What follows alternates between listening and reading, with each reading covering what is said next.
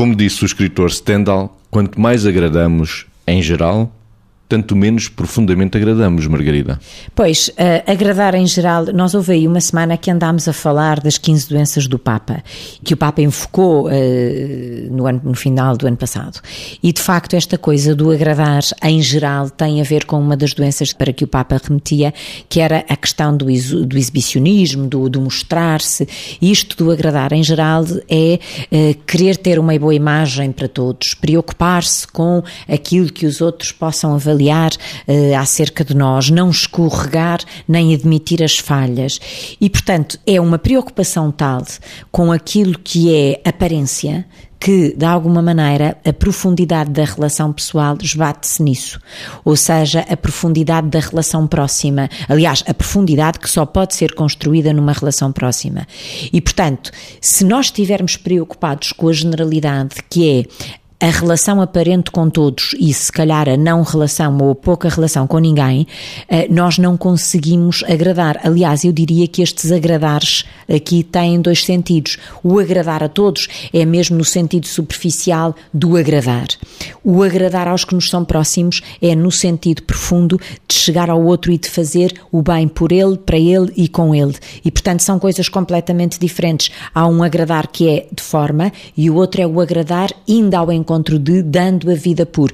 Isto sim será o bom agradar e o anterior será o agradar mau. Quanto mais agradamos, em geral, tanto menos profundamente agradamos. Vitor. É facto que agradar a gregos e a troianos é qualquer coisa que nós uh, desconfiamos. Quem agrada a gregos e a troianos provavelmente agrada no tal registro superficial, porque as pessoas têm perspectivas diferentes em relação a coisas da vida, têm mundividências diferentes e, nesse sentido, é muito complicado haver alguém que consiga agradar a todos. É óbvio que existem pessoas que têm muito essa preocupação, porque, inclusivamente, essa preocupação assenta naquilo que algumas pessoas uh, sentem como necessidade de que a sua autoestima dependa daquilo que é o aporte que todos os outros lhe dão e não necessariamente os outros significativos, porque os significativos podiam estar mais garantidos em darem esse aporte de se sentirem agradados com aquela pessoa.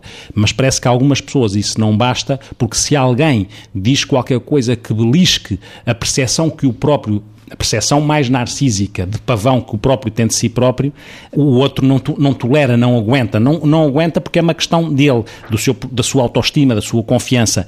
E neste sentido, é verdade que as consequências relacionais de alguém que só se relaciona nesta base não cria uma verdadeira relação, porque uma verdadeira relação tem que admitir aquilo que é a não aceitação, o que não é excluir o outro, o outro pode estar incluído, mas não a não aceitação do outro.